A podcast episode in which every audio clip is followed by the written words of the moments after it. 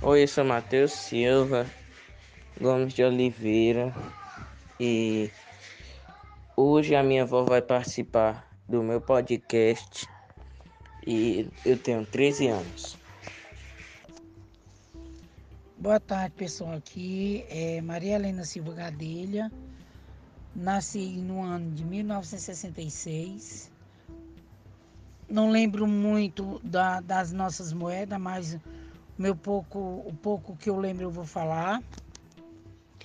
Logo quando eu nasci, no ano seguinte, houve algumas mudanças de, de moedas. A, houve uma mudança do cruzeiro, do cruzeiro para cruzeiros novos.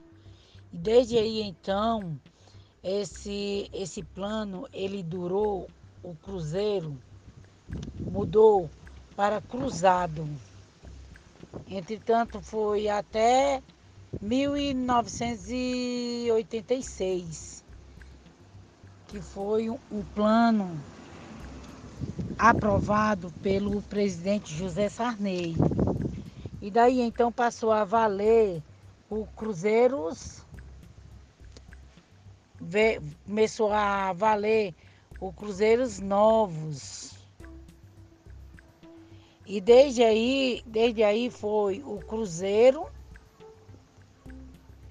o Cruzado, no Cruzeiros Novos, o Cruzado, de Cruzado passou, ele ficou em vigor até 1986.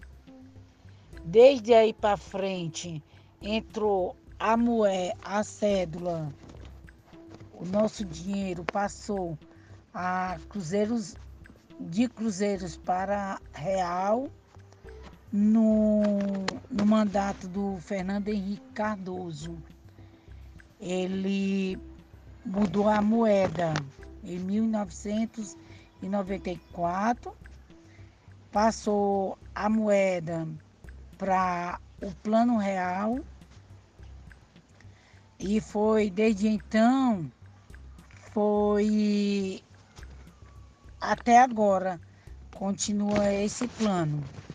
Mas antes, antes do, do, do plano real, houve uma mudança na, no tempo do no tempo do José Sarney, ele ele mudou o dinheiro a inflação foi para muito, muito, muito alta, porque ele lançou uma moeda também, agora que eu estou me lembrando, ele lançou uma moeda chamada URV.